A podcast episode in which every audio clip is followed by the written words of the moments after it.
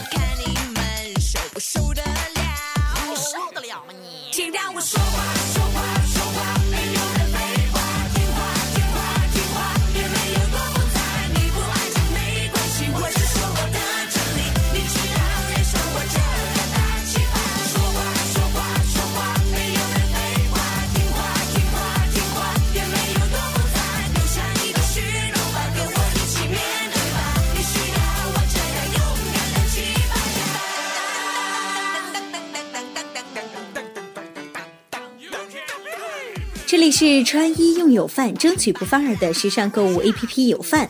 早上喝扛一天，国际扛哥大品牌古力多燕麦牛奶。废话就像头皮屑，消灭就用海飞丝。都没有赞助冠名播出的假电台之圈内那些事儿。我是话多不输马小康的奇葩 NJ 殷冉。好了，如此强拉硬拽的切入本期的主题，是要和大家来聊一聊大热的网络视频节目《奇葩说》。这档节目呢是由爱奇艺打造的一档说话达人秀节目，目前呢正在播出第三季，由马东主持，并且邀请了蔡康永、高晓松担任导师。在第二季的节目里呢，高晓松是暂时缺席，由金星来担任导师。他旨在寻找华人华语世界中观点独特、口才出众的最会说话的人。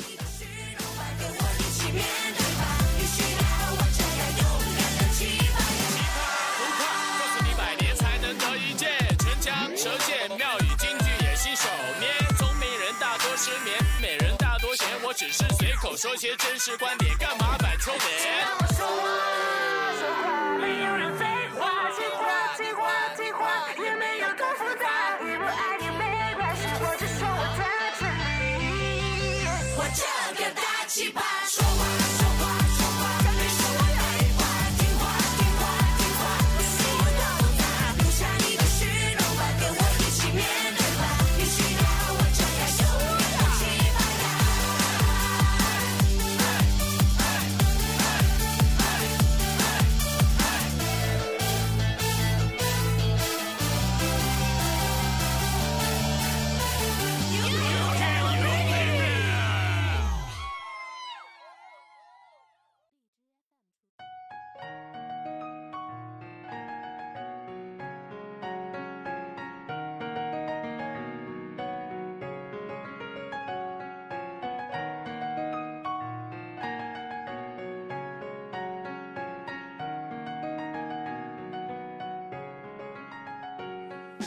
以上内容来自百度百科。那么，我们本期《圈内那些事儿》节目里呢，主要是想和大家一起来浅入浅出，窥探一二奇葩说究竟奇葩在哪儿，在无数的套路背后，又到底想说些什么呢？首先给大家介绍奇葩评审团的三位大咖。第一，蔡康永。十二年的《康熙来了》虽然停播，一群人不舍青春，但是还好，康永哥还有定期的节目《奇葩说》。在《康熙》里，小 S 经常大呼：“我的枪呢？把我的枪拿来！”而蔡康永就是那个负责不让枪炮走火的人。有人说，看过那么多期《康熙》，却依然不了解蔡康永，但在《奇葩说》，他哭过，他笑过，他分享过很多以前没有说过的故事，他充分展现出了什么叫做说话之道。他擅长用谦逊的态度包装犀利的问题，兼具专业性和娱乐精神。两个字概括蔡康永老师，那就是得体。另一队的队长，他的对手高晓松可以说是一个尖锐的诗人。高晓松有才，大家都知道的，但他有时候的一些举动或者说言语啊，真的让人讨厌。比如说他的自拍，可是呢，你讨厌他又打不死他。据说啊，《奇葩说》这档节目的构想就是起源于他和马东的一次闲聊。高晓松老师大概是在晓松奇谈里唱惯了独角戏，所以独孤求败，寂寞难耐，想要找寻对手。于是乎呢，向马东提议制作一档辩论类的脱口秀节目，并且拉来了蔡康永一起组成了奇葩评审团。节目里他犀利依旧，融贯中西。如果不是偶然聊起诗和远方，你真的很难想象，这样一个经常自黑外貌、语出犀利的胖大叔，曾经写出过那般深情纯真的校园民谣《同桌的你》。那么接下来就让我们一起来听这首啊，并没有，我们接着来说说马东老师。哇，眼袋男神哈！他的绝招是花式打广告。马东的父亲呢是著名的相声大师马季先生，他自己呢也算是科班出身，毕业于北京电影学院，在央视、湖南台、河南台都担任过主持人，代表节目有《汉字英雄》《有话好说》《挑战主持人》等等。但现在啊，和他名字联系最紧密的，应该就要算《奇葩说》了。作为主持人的他，生动诠释了什么叫做“就怕流氓有文化”。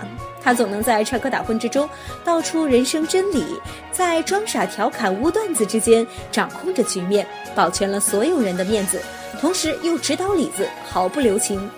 套用神探夏洛克剧中的一句台词，那就是“智慧是这个时代一种新的性感”。二零一五年九月十六日。由他创办的专事出品互联网视频内容的米味传媒宣布正式成立，让我们有了更多的期待。如此强大的金三角组合，真的是刷新了我们的娱乐观啊！虽然这是一个看脸的时代，但如果你足够丰富有趣，不喝雅哈咖啡，我也愿意和你愉快聊天。啊，说到这儿啊，我们真的来听歌了。你以为我要放高晓松的《同桌的你》吗？我就不来听这首高晓松的。模范情书。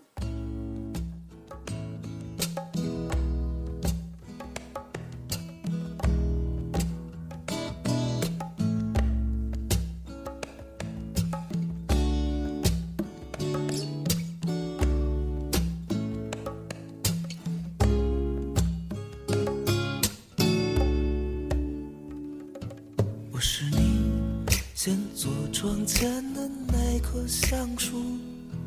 我是你初次流泪时手边的书，我是你春夜注视的那段蜡烛，我是你秋天穿上的楚楚衣服。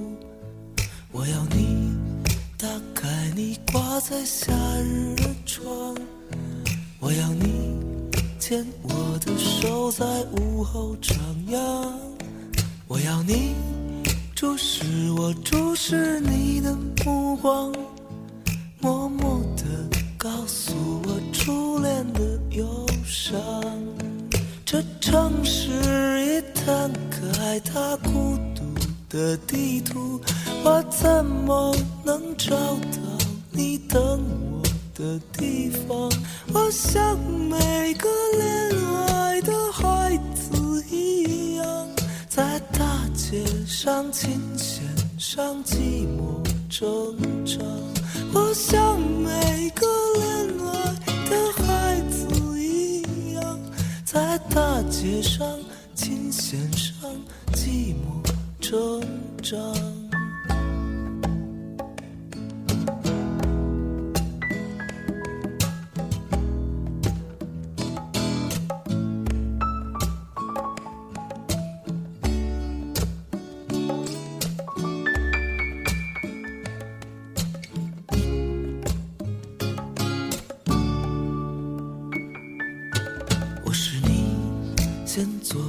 前的那棵橡树，我是你初次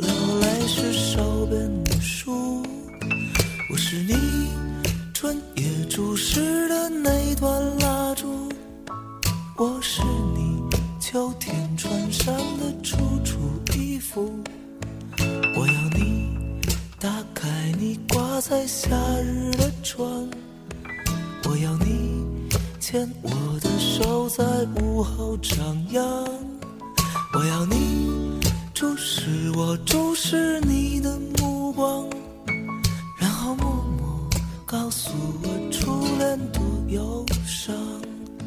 这城市已摊开它孤独的地图，我怎么能找到你等我的地方？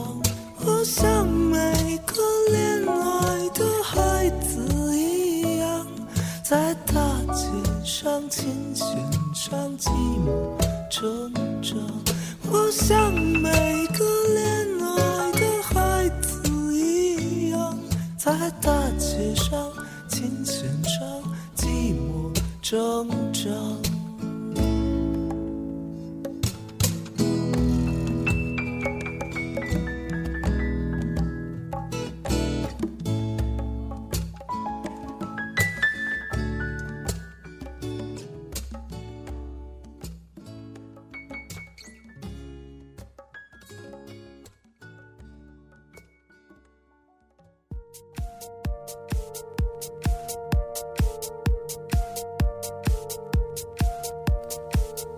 我们来接着聊，聊一聊《奇葩说》的一些核心的辩手吧。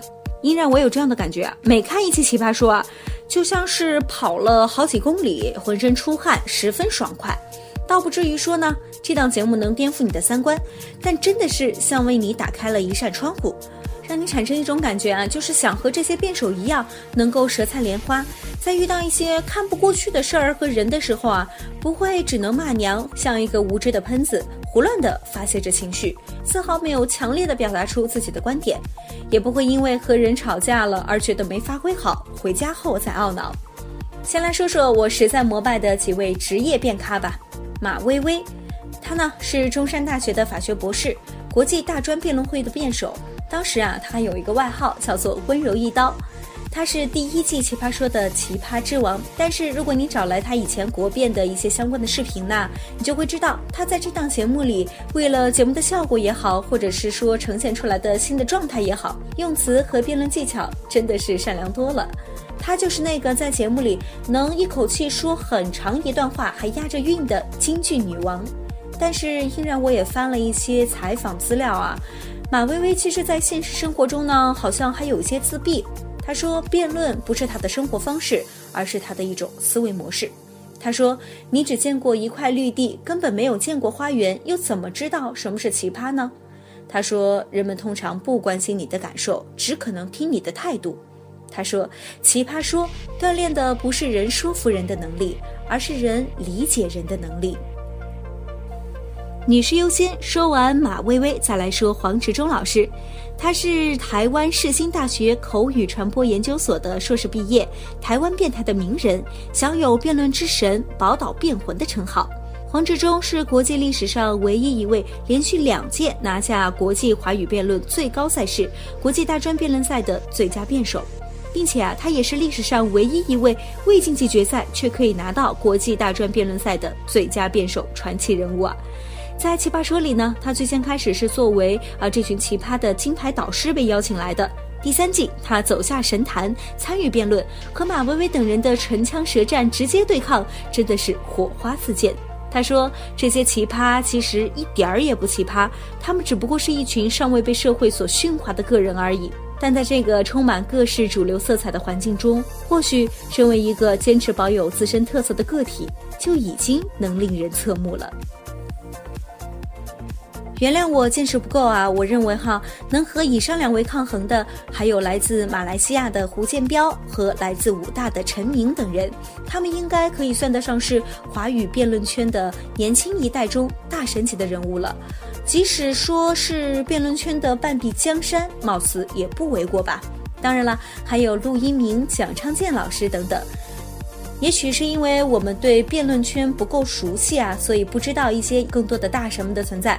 那么就说回《奇葩说》这档娱乐性节目里，在三季的节目里呢，第二季的奇葩之王秋晨，冷嘲热讽技能强大到没有朋友的潇潇和范甜甜，以及名媛姜思达、白莲花教主颜如晶等，都是各怀绝招，人气满满。但是三季节目看下来，就像第三季的某些节目最后马东老师说的那样。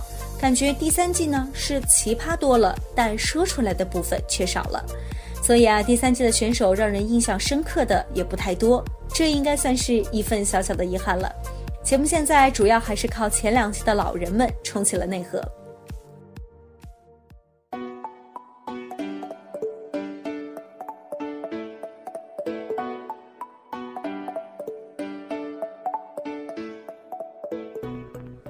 除了评审团，辩手后期制作团队呢也是相当会讨好受众，泛九零化的受众定位，网络语言的熟悉运用，就连每期男神女神嘉宾的邀请啊，都和辩题暗戳戳的相契合，加上富有争议性的辩题选择，真是绝了。